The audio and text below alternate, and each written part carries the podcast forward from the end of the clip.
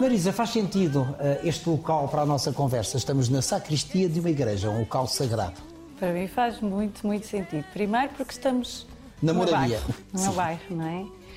E depois as ruas onde eu brinquei, toda a minha infância, mas porque aqui tem uma Olha que está pequena aqui à capela. porta uma fotografia impressa tua. Mas vocês foram vocês que Fomos nós esta noite, viemos cá imprimir nas paredes. Acredito, pode ter acontecido. Mas porque aqui tem uma pequena capela onde hum, eu já assisti há muitos anos, muito miúda, a uma missa. Nossa mas Senhora eu, do Socorro. É, Nossa Senhora do Socorro. Mas hum, para mim faz todo o sentido podermos estar aqui, porque eu sou uma mulher crente. Ah, És uma mulher de fé. Muito. Sempre foste ou passaste a ser mais com o nascimento do Martim? Não, sempre fui. hum, e não há dia que eu não acorde, Manel Luís, e não agradeça a Deus o dia que me vai dar. Independentemente de tudo. E não há dia que eu não me deite e que não agradeça a Deus o dia que me deu. Acho que a vida é um bem precioso e deve ser vivida intensamente. Mas, na minha perspectiva, há algo que nos move. E eu sou muito felizarda por poder fazer parte do rebanho de Deus. Hum, acredito que Deus me protege, que Deus está comigo e que de alguma forma me guia nos meus caminhos, nas minhas decisões. Mas o que é fé para ti? É um colo, é um aconchego, é uma força, é o quê? É uma força, é uma força. Muitas vezes já me questionei, eu não vou dizer que não questiono, Faz questiono, questiono muitas coisas, questiono, pergunto. O que é que questionas agora? Olha, hum, eu tive um, ah, o meu filho, questionei bastante o porquê e acho que foi uma lição muito grande que Deus me deu. O meu filho não era para existir, não é? Ponto. Ah, Quando eu falo a um médico o que é que aconteceu com o meu filho, fico a olhar tipo, e não tem sequelas? E, porque é. Hoje o caso do É meu quase, filho. um, é quase um bebê milagre, não é? É, hoje É o caso do meu filho é dado como exemplo no Hospital de Santa Maria e algumas mães, depois da decisão que eu tomei, ahm, sentem-se ah, inspiradas e tentam, porque não, não tentavam. com adeus e nada acrescentar. Eu tive um caso na minha família, houve um, um voo que a sair de Maputo para Luanda caiu e morreram todas as pessoas que iam nesse voo. E o meu tio, o irmão da minha mãe, tinha lá três filhos e a mulher. E de manhã deixou família e à tarde não tinha ninguém. Eu estava longe, estava num, num concerto em Antuérpia, quando recebo a notícia. E aí questionei. Perguntei: estavas à janela a fumar um cigarro? Estavas aonde que não viste? Porquê que não, porquê que não puseste a mão ali? Onde estava a tua consciência? Mas são ensinamentos e a gente vai questionando. E a vida vai Mas que nos responder à respostas é que prova. depois te dão? A resposta que eu tive era: estava destinado que fosse assim. Eu não, ninguém poderia fazer nada. Isso é fado. É, de Destino alguma é fado. forma. Destino é fado, né? Fado é vida.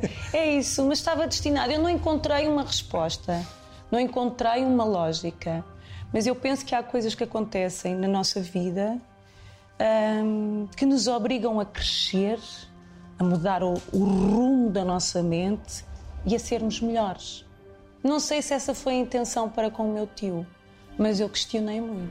Tu não exteriorizas muito o que vai aí dentro. Há coisas por dizer à tua mãe.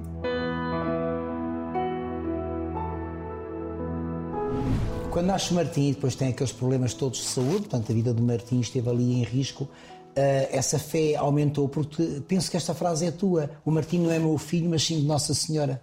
É, filho de Mas, Nossa Senhora. mas tu encomendaste a Nossa Senhora, tu, tu colocaste-o nas mãos de Nossa Senhora. Eu fiz isso depois, é, portanto, enquanto eu estive no hospital, eu perguntava todas as noites, e para já falava imenso com a minha barriga, não é? Porque o Martim, apesar de não ter muito líquido amniótico, tinha um mínimo para poder sobreviver.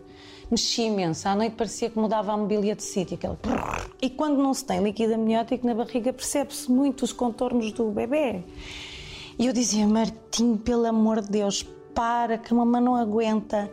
Mas sabes, eu estou aqui ansiosamente à tua espera. Eu preciso de ti. Eu preciso te conhecer. E eu sei que tu és forte. Eu também vou ser por ti.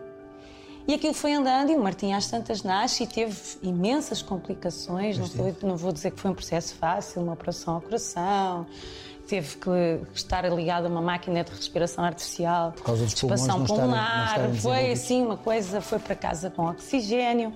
E eu todos os dias pedia a Deus, oh, oh Manuel Luís, eu acordava de duas em duas horas, ia com um espelho, porque ele oh, tinha um, um tubo, não é, com oxigênio no nariz, eu ia com um espelho e punha assim o espelho a ver, Ia-me deitar mais, mas eu deitava-me assim, que encostava assim. Não, isso é viver no sufoco Não é? não é? Tipo, não pode acontecer nada porque eu tinha tomado a decisão que ele dormiria sozinho no quarto dele e eu, eu teria o meu espaço. E quando, che... quando o Martim faz um ano, eu, um- umas semanas antes, tinha, tom- tomei a decisão de tirar o oxigênio sem falar com médico nenhum. Eu disse: meu filho não precisa nada disto, eu vou tirar oxigênio. E é, ali parecia que já dormia agarrada às grades do berço, né? Tipo, ai meu Deus, eu estou a fazer certo, a fazer. Porque ele levava 24 horas de claro. oxigênio. E hum, quando ele faz um ano, eu vou ao serviço de pneumologia do Hospital de Santa Maria e a doutora olha para mim e disse: Quem mandou tirar o oxigênio? Eu. Louca? Eu disse: Não, não sou louca, o filho é meu, a responsabilidade é minha. Ele já sangra imenso do nariz, porque, coitado, era de- quando tomava banho mudava, todos os dias tinha que estar a mudar aquilo. Ela disse: Bem, vamos ver se não se enganou. Bem, aquilo parece que foi um exame que demorou um dia inteiro, mas demorou tipo meia hora, que eles fazem através do sangue, para ver a oxigenação do sangue. E quando ela chega, diz: Tem razão, mãe. Conhece melhor o seu filho que todos nós. Oh, Manuel Luís, eu sempre pensei que Fátima era um negócio, que as pessoas iam para lá. A minha mãe ia, pôs uma vela do teu tamanho para as tuas coisas correrem bem, para a tua vida, para não sei o quê. Dizia, ah,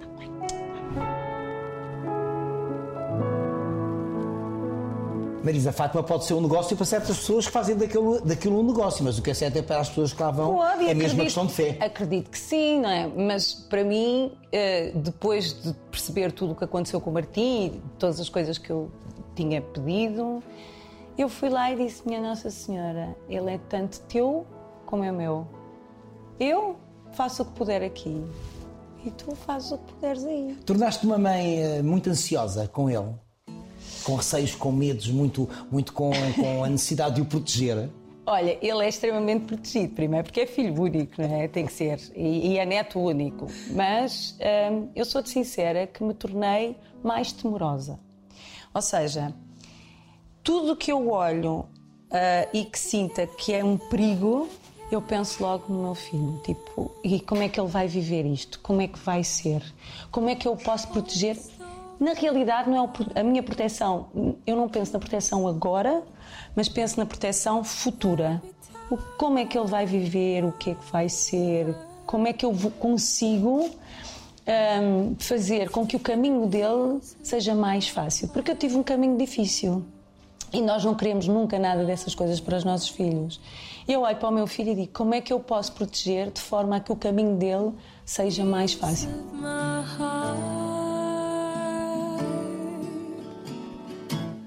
E tu és a mãe que querias ser, Eu acho que ninguém é a mãe que quer ser. mas que mãe é que tu idealizaste ser? Eu queria ser a super mãe, não é? Aquela mãe que está sempre presente para tudo. Isso é impossível. Não é? Com a tua Pois. vida. Com a minha vida é impossível. Mas A olha, não este ser agora ano- em tempos de pandemia. Sim, este ele, ano. ficou, ele ficou a ganhar. Ficou a ganhar, mas também eh, devo dizer que, assim como é bom, ai, tenho aqui a mãe o tempo todo, também há dias que eu vejo, às vezes ralho com ele por alguma coisa, oh, Martim, isso, mas acabaste de fazer isso, mas porquê? que-" E eu, ele a fazer assim. Bruta e seca. É uma frase tua que, com a qual tu te defines, nomeadamente em relação à tua mãe, que é a mulher da tua vida. É a mulher da minha vida, mesmo. Acho que eh, a vida foi muito generosa de dar aquela mulher eh, para ser minha mãe. É- ela é uma pessoa incrível. E tu tens coisas. Ela é que é a super mãe. Porquê? Olha, primeiro porque ela prescindiu de tudo na vida dela por mim. A minha mãe tinha uma vida maravilhosa em África. Maputo, eh, Lourenço Marques, Lourenço altura. Marques, mas a minha mãe é de uma cidade chamada Inhambane. Tinha uma vida muito boa. O meu pai, português, veio-se embora, não é? Com, com a independência e todas aquelas coisas. E minha mãe decidiu que também vinha com a filha dela atrás do seu marido. É uma mulher com uma educação tipicamente africana, portanto é família, família, família, família. Sentiste o preconceito quando eras miúda porque vamos- Aqui? sim pai retornado, mãe preta. E não é por acaso que eu digo mãe preta, até porque é o nome de um, de um poema. é, não um é? poema. O original da. Aqui, durante muitos anos, neste, neste bairro onde eu cresci, durante anos e anos e anos e anos e anos, era a casa da preta, a filha da preta. Não sei se o diziam de forma a ser ofensivo, mas era assim que tratavam. E era o pai retornado. E Havia uma má vontade em relação aos retornado- retornados depois das retornado independências retornado de- das ex-colónias, não é? O tornado era negativo, muito, muito negativo. Senti, Manuel diz, não vou mentir que não senti, senti. E era uma coisa que fazia parte dos nossos dias, ainda para mais. Olha, meu pai alto, ah, aloirado, ah, olhos claros. A minha mãe baixinha, escura, típica africana, que vestia com cores e completamente diferente do panorama que era aqui. Lisboa era um pouco cinzenta. Não, era cinzenta. é? Então, E Estávamos saídos da Revolução, não é? De um tempo Sim, cinzento. era um bocadinho. E quando andávamos na rua, os meus pais sempre andaram de mão dada. E quando andávamos na rua, as pessoas olhavam de lado. Eu lembro-me miúda e percebia que olhavam. E quando eu dizia mamã, as pessoas olhavam tipo: mamã, mas ela é clara e a mãe é escura. Mas é a minha mãe, não é? Eu sou mestiça, quer queiram, quer não queiram, eu sou mestiça. E a minha mãe também é mestiça. Agora, o tom de pele não faz as pessoas, não é? E aqui neste bairro aprenderam a amar a minha mãe como ninguém. A minha mãe é super querida neste bairro. E o que é que tu aprendeste neste bairro? Tudo. Eu devo tudo o que eu sou a este bairro. Tirando os meus pais, tudo o que eu sou a este bairro. Tu ouvias fado. Tudo aqui nestas Aliás, ruas. isto é berço do fado. Fernando Maurício. Fernando Maurício. Fernando grande- Maurício jogava ao dominó e às cartas aqui um bocadinho mais abaixo. Temos ali o Largo da Severa e o Largo da Severa era onde de vez em quando alguém te sacava de uma viola ou de uma guitarra e acontecia fado. E eu ficava fascinada a olhar para tudo aquilo. Fernando Maurício sempre me chamou sobrinha ou girafinha. Ele chamava-me girafinha porque eu era muito, muito alta para a idade que tinha. Várias vezes o Artur Batalha cantou na taberna dos meus pais. Nomes, olha, acabava o Parque Mayer ao domingo e os atores do Parque Mayer vinham comer bitoques e chouriço assado, ouvir fado, ali naquela taberninha da Travessa dos Lagares, que já não existe. Portanto, eu devo tudo o que sou este bairro, começar a cantar, hum, a liberdade de, de- de pensamento, porque vivi entre dois mundos completamente diferentes. A minha mãe, uma mulher africana que gostava de ler, eh, ouvir boa música. Aliás, não era a tua mãe que te lia eh, Sofia de Melo Breiner A e minha mãe, Pepetela? Petela, Sofia- e outras coisas que não se pode dizer aqui. Foi assim que aprendeste a ler? Foi. Foi assim que eu aprendi a ler com a minha mãe. A minha mãe foi quem me ensinou a ler. Eu, quando comecei a ir é escola... é à frente do seu tempo. A minha mãe... Hoje... eh, Naquela ela- altura? Naquela altura, sim. Hoje é uma senhora... né? Claro, é diferente. Mas eu, quando lembro quando cheguei à escola, e estudei numa escola também aqui, ahm, cheguei à escola e, e vinha muito desiludida. E a minha mãe dizia, que é que se passou? Eu não quero mais ir à escola. Mas porquê? Tu estavas à frente dos Porque eu outros. já sabia ler. Claro. Eu lembro que tinha feito as fichas todas, passado aí um mês, está na escola, fiz as fichas todas do livro e a professora apagou aquilo tudo. Eu ainda fiquei pior, tipo, ela não gosta de mim. Mentira, eu tinha que aprender da Mas, forma mas esta, outros esta, esta admiração, este amor que tu sentes pela tua mãe, esta importância que a tua mãe tem na tua vida, tu verbalizas em relação a ela, porque uma vez que tu dizes que és bruta e seca, passo a expressão, Pouco. portanto, tu não exteriorizas muito o que vai aí dentro. Não, eu sou. Há, há coisas eu... por dizer à tua mãe? Ah, muitas. Muitas. Que é a mulher da minha vida. Que, que agradeço tudo o que fez por mim. Que entendo tudo o que ela fez de esforço para eu ser quem sou. Se sou quem sou, ela o devo. E quando ela for embora, não quer pensar. O que é que vai ser a minha vida? Nem quer Não, não penses. ou nem quer falar nisso agora, né? Mas sim, a idade vai andando e a gente vai, vai eu, se sei, eu, lembrando. sei, né? eu sei o que é isso. Mas, ó Marisa, ela anulou-se para, dar tudo? Tudo. Tudo. Eu lembro da minha mãe, nós tínhamos pouco dinheiro, Manel Luís. Claro. E Vocês vieram sem nada, não é? sim, e, e perderam tudo, os meus pais perderam tudo. Nós, durante anos, eu nunca passei umas férias com os meus pais. A não ser depois de crescida, já que eu pudesse pagar. Nunca. Os meus pais trabalhavam de sol a sol, sabes? E, e eu ajudava. Eu com 5 anos já trabalhava ali no. Que horror, fizeste-me chorar, que estupidez.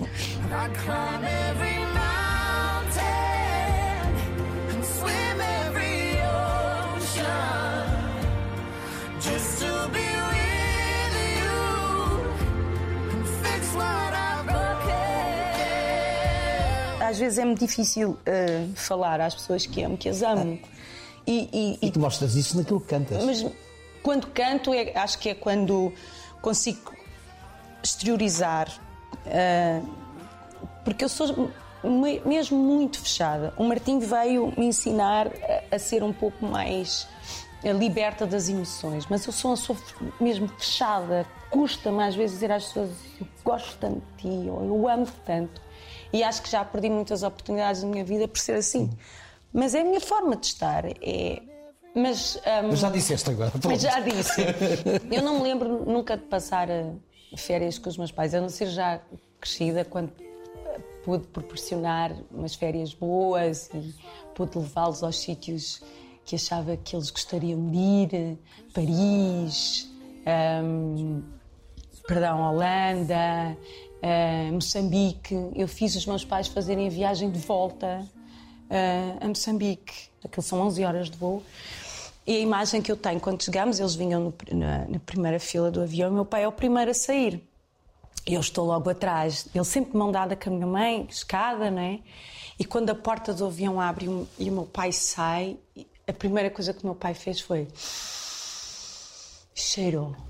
E África, para mim, é isso: é o cheiro. É o bafo quente e é, o cheiro, da terra, não é? Cheiro, cheiro.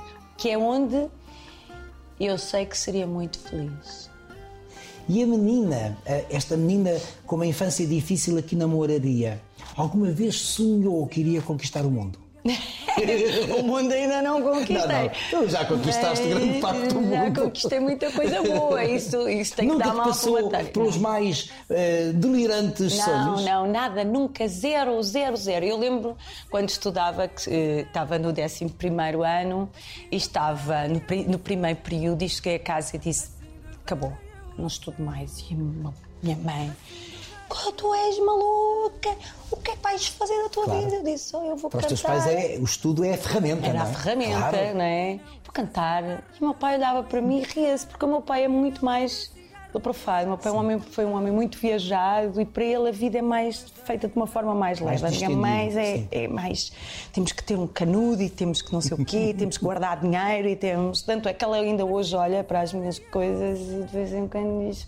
"Hum, Estás a ficar um bocadinho louca, não andas a gastar um bocadinho mais. tu vê lá. Mas o meu pai não, o meu pai é mais. mais hum, eu acho que ele é mais livre nesse, nesse tipo de pensamento. Oh, Manuel Luís, o meu pai, durante a vida toda que eu me lembro, comprava sapatos na Feira da Ladra.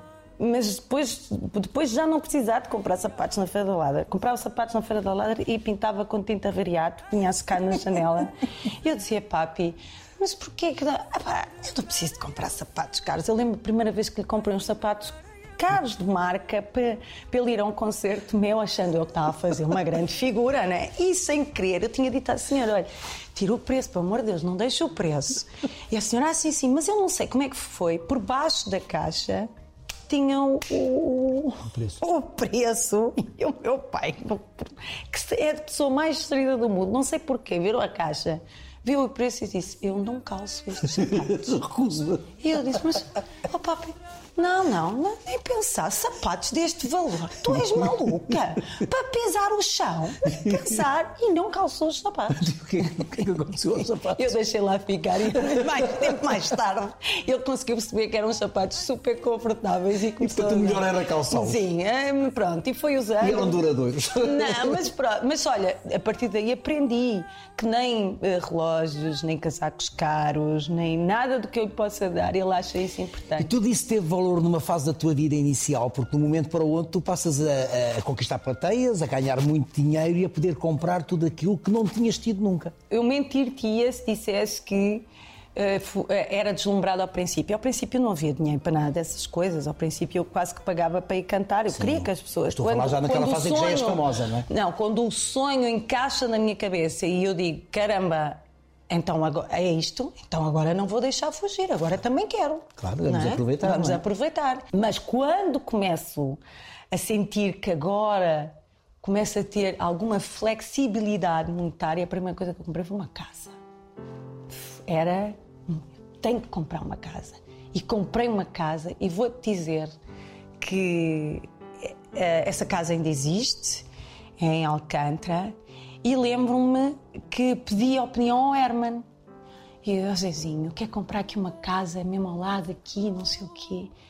E eu mostrei-lhe onde é que era e o Herman disse-me assim: Oh querida, isto é um segundo andar, imagina, isto é tudo vidro. Imagina que tu tens os teus convidados cá em casa, abres as janelas e está toda a gente a ver os teus convidados, o que é que estão a comer. Tu não achas um bocadinho chato? E como eu andava sempre na Holanda e via na Holanda tudo com as janelas abertas e os vidros. Falta de sol, claro. Não é? E eu dizia, ah, se calhar não tem problema. Ele assim, hum, isto é Portugal, pensa lá bem e tal. E ele disse, ele tem razão. Então disse ao senhor que tinha já a palavra da casa, disse, olha, afinal não vou comprar.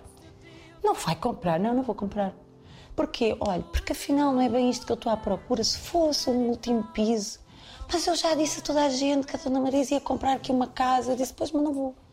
Não, não. Mas eu tenho o último piso. E lembro-me que ainda não estava feito. Levei o Herman e o Herman disse: último piso, eu nem preciso de subir a escada.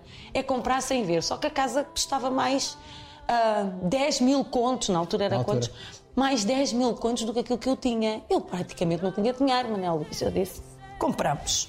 Compramos. Compramos. Eu não sei onde é que vou arranjar o dinheiro. E sempre fui. eh, Depois as coisas começaram a andar. E eh, o facto de ter uma casa, que foi uma coisa que não tinha né, aqui na moraria, Sim, era a tua casa. era a minha casa e aquilo para mim foi maravilhoso. E aí comecei a sentir uma segurança. E quando comecei a sentir essa segurança, ai, então aí comecei a fazer as minhas loucuras, não é? Sim, são Aquelas coisas que todas as mulheres gostam de ter. Sim. Os sapatos não sei o quê, os Sim. vestidos dos estilistas, os, os, os- os relógios não sei o que mais, As, marca- carro, não as marcas são importantes nessa fase, sim. São. Claro. E depois, quando nasce Mas são importantes, filho- eram, nessa fase eram importantes para ti ou face aos outros? Não, estou-me a cagar. Sim, não interessa, eu sei. Estás nas tintas para os outros. Eu, ta- eu também. Sim. Estou-me a borrifar o que é que os outros. que horror. Sim. Tão borrifante. Era é realização para pessoal, mim. eu entendo isso. Porque eu não tive nada. Exatamente. Eu já andei com os sapatos rotos em Claro, baixo. mas era aí então que eu eu queria- queria era para aí que eu queria chegar. Para, para- olhar para mim. Eu quando me É uma visto- vitória tua. É uma vitória minha. Eu quando me visto, eu não me visto a pensar o que é que os outros vão pensar. Eu olho para o espelho e Tu vestes "Eu para gosto." ti, sim, pronto. Mas sim, para mim, As coisas Quando mudaram fi- quando nasce o Martim. O Martim nasce e eu tinha um dinheiro guardado e a primeira coisa que fiz foi oferecer um apartamento aos meus pais. Eh, tudo mudou. E tudo o que faço neste momento é pensar o que é que eu vou deixar para o Martim. Não é? O Martim não vai comer malas nem sapatos, não- é, é completamente indiferente. Mas não estás a facilitar demais a vida ao Martim. Não, eu acho que estou a tentar camuflar o caminho. Ele não ter as preocupações que eu tive e que são dolorosas.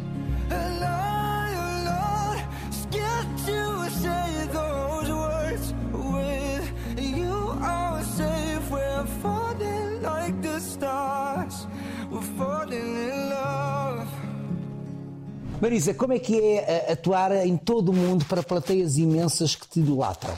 O que é que se sente? Olha, há um amor. Eu, eu, em todos os meus concertos, falo disto. O que o ser humano mais busca é o amor. Independentemente do físico, Sim. é o amor.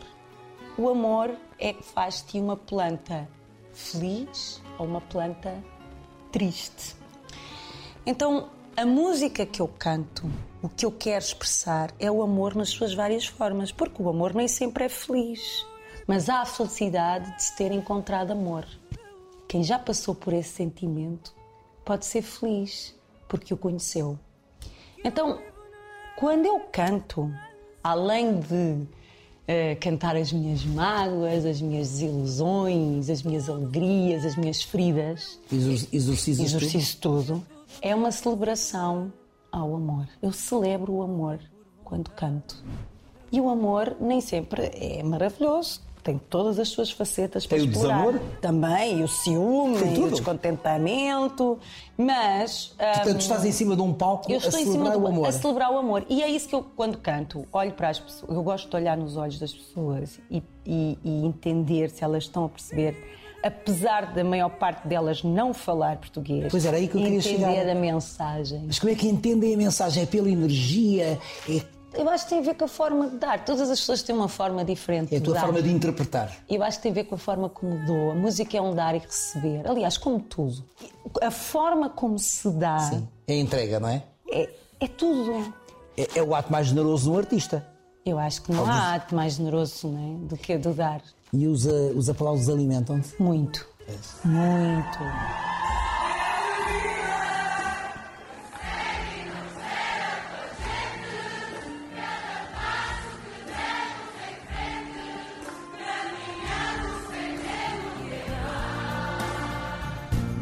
Creio que a noite Esta história agora, eh, eu já não sabia o que fazer em casa. Fui, fui cantar para a minha varanda, eu ia para a Tasca do Chico cantar. Aliás, o guitarrista da, Ta- da Tasca do Chico, o Flávio, já dizia: "Pá, eu fu- fui o guitarrista este ano que mais concertos fez com a Marisa, porque eu só ia para a Tasca do Chico cantar, porque eu tinha que tirar. Tu és feliz a cantar. Eu sou feliz a cantar. Não consigo imaginar a fazer. Não cantar, a não, a não poder cantar É a tua respiração. é a minha respiração. Tal como a tua é fazer É conversar. conversar com as É pessoas, conversar, não é? E, e- e tentares entender como Sim. é que é a sua, a sua Sim, dinâmica, o seu mundo. É conhecer, é conhecer histórias, é conhecer vidas, não é? É e tu andas agora à volta de- dos poemas da Amália. Agora anda à volta dos. Não, o disco eh, já está feito, não é? Aliás, há aqui um primeiro single que tem justamente a ver com o poema da Amália, Lágrima. Lágrima, que ela escreveu maravilhosamente bem, mas a Amália. Olha cá está, amor e desamor. esse- Como ela deveria estar mal naquele dia. Devia. Por uma lágrima tua, eu deixaria. Que, que, que, alegria me deixaria matar. Mas já viste, tem alegria. Pois tem. Quando esse... É alegria no desespero. Mas há sempre em tudo na vida há um lado. Eu tento sempre ver o lado positivo de todas as coisas, claro. mesmo das, eu. das más. Sim, sim. Onde é que está o lado positivo disto? Vamos lá olhar Aprendemos para isto para a frente. sempre. Bora lá. Porque hum, a maior aprendizagem não é quando tu estás feliz, a maior aprendizagem é quando, quando cais, bates com o cóccix. Caramba, que agora doeu, mas eu vou-me levantar e agora já sei como é que se faz o caminho. Esse é, o Preciso bom. perder para voltar a ganhar. Depois ga- ganhar, não Cá é? está, isso é teu. Portanto, é, é- é com as quedas que eu vou aprendendo. E o incrível, quando tu falas deste disco, este tributo à Amália, ele, ele começou a ser pensado já há algum tempo. E eu pensava, o que é que eu vou cantar? Porque a Amália deixou-nos um legado maravilhoso que poder ser cantado, não é? E usufruído e ouvido. E o Lágrima nunca fez parte das listas que eu fazia. Ah, não. Incrivelmente não. Eu, te- eu- eu conheci a, a voz da Amália bastante tarde. E de todas as vezes que ouvi cantar o Lágrima na taberna dos meus pais, ou eram umas senhoras que cantavam assim um bocadinho desafinado. Das outras vezes que ouvi cantar o Lágrima, achava que era tudo muito rebuscado. E quando ouço a Amália cantar o Lágrima, digo assim: caramba, que força, que voz, porque ela é. A Amália, quando começa a cantar, aquilo, a voz abre assim, pau, né? E eu ouvia, e eu sentia o tema de uma forma completamente diferente. E dizia: não posso cantar. Nunca foi pretensão minha, e que fica aqui, hum, ser Amália, ou copiar Amália. Tu tens ser Marisa. Eu sou eu Claro. e canto à minha maneira, mas em, em temas que são tão emblemáticos na voz de Amália hum, e como eu sentia de outra forma, eu dizia: melhor não cantar, não vou cantar. E era uma insistência. E o Jacques dizia: Mas, oh Marisa, vai ficar lindo. E eu dizia: Não, lágrima não. Até que estou no Rio de Janeiro, tirámos o tom e eu começo a ouvir os acordes, porque a orquestra foi gravada depois. Começo a ouvir os acordes do piano e fecho os olhos e começo a cantar.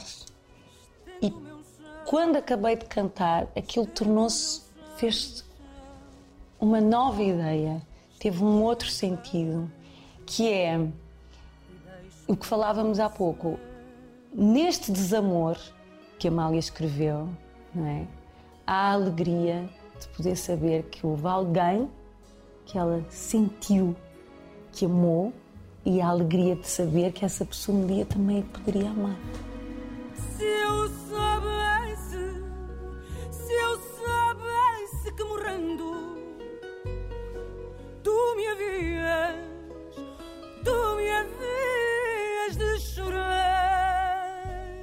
Estamos a falar de um poema da Amália. Aliás, a Amália, já alguém o disse, penso que foi o Fernando da Costa, se não fosse a, a grande artista do século XX que foi, seria uma grande poetisa. Pois é, Mas tu também escreves. escrevo. Escreveste oração. Escrevi oração e tenho outras coisas Pois escritas lá tens, eu sei, até umas guardadinhas, é?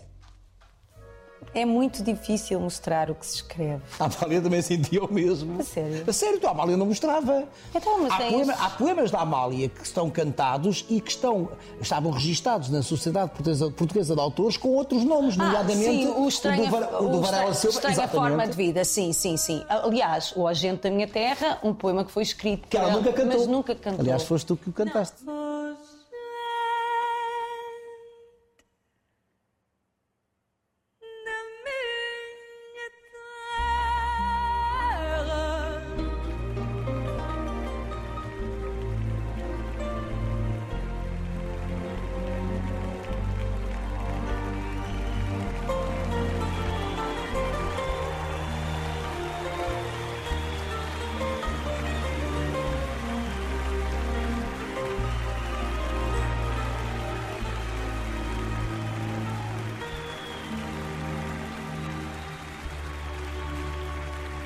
Como é que eu te vou explicar isto? Porque às vezes as pessoas podem pensar, está a fazer um género, mas não é um género. Eu adoro ler poesia e quando leio, acho que é- o que leio é maravilhoso. E quando escrevo e vejo o que leio, acho que é uma porcaria. Mas isso, tal e qual como achava a Amália. E vais deixando na gaveta. E vou deixando E não mostras a ninguém. Não, e eu- o oração aparece muito por, eh, por engano. Busco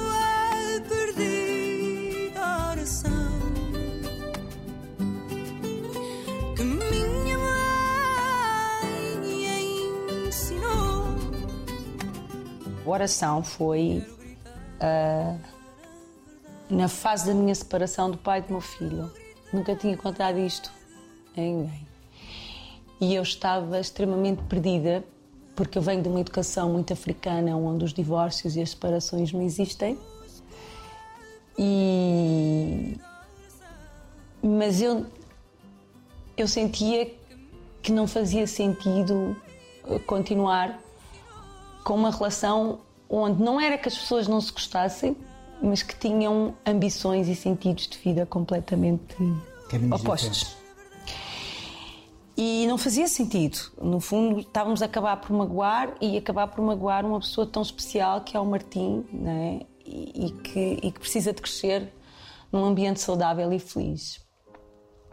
E, hum, e no meio desse processo todo de, de separação, e uma separação é sempre dolorosa e custosa e magoa, e nós mulheres nos perguntamos sempre onde é que erramos, porquê que erramos. Como se a culpa fosse só vossa. Sim, mas é- eu não sei se isso é africano, não sei se é de, de ser mulher, mas é uma pergunta que se faz. E a minha família perguntava, porque na minha família não há divórcios, hum, foi o primeiro, perguntava. Mas há em todos os casamentos felicidade, é que manter um casamento sem felicidade também não interessa muito. Na África tu não tens isso. Isso não existe. Pois, isto é o olhar europeu. Isso não existe. Aliás, eu disse à minha avó, eu vivo, eu vivo em Portugal, eu não te vou envergonhar. Ahm, e quando eu percebo que, que estou num barco com um filho ah, e que a partir de agora vou remar sozinha. Tenho os meus pais, mas quer dizer, eu já sou adulta, não é?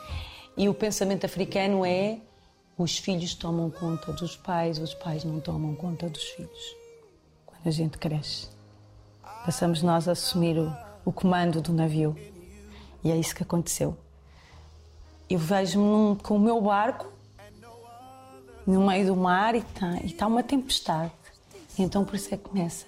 Triste e só, anda meu coração como anda a folha perdida no vento. Da folha perdida no vento, procuro caminho nesta escuridão. Procuro a luz no pensamento. Agora por causa desta coisa difícil, nós não podemos, perdão, fazer a apresentação do álbum como eu gostaria. Com orquestra, trazer o Jacques Morlenbaum, que é um grande sonho meu, voltar a trazê-lo a Lisboa para dirigir uma orquestra, tipo o que aconteceu na Torre. Na Torre de Belém, exatamente. Mas eu penso que no final do próximo ano, se esta pandemia. Não, já temos vacina. deixar, ah, teremos a apresentação do disco como eu quero. Entretanto, temos uns concertos em Lisboa e Porto que vou cantar alguns dos temas, mas não, não é como eu queria. Quem é a Marisa? É mãe do Martim. Esse é o teu melhor papel? Esse é o meu melhor papel. Pronto, toma lá, dá cá o teu casaco, toma lá os meus dois. Não exageres. Obrigado, Marisa.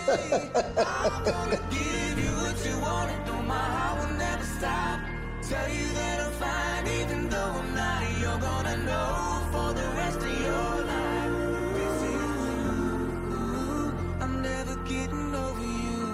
Aliás, nem sei se, não sei se, o, se o casaco, se os sapatos alto. Olha que não ias nada mal, Ana Luís. Com o casaco não, claro que não. Muito bem. Obrigada.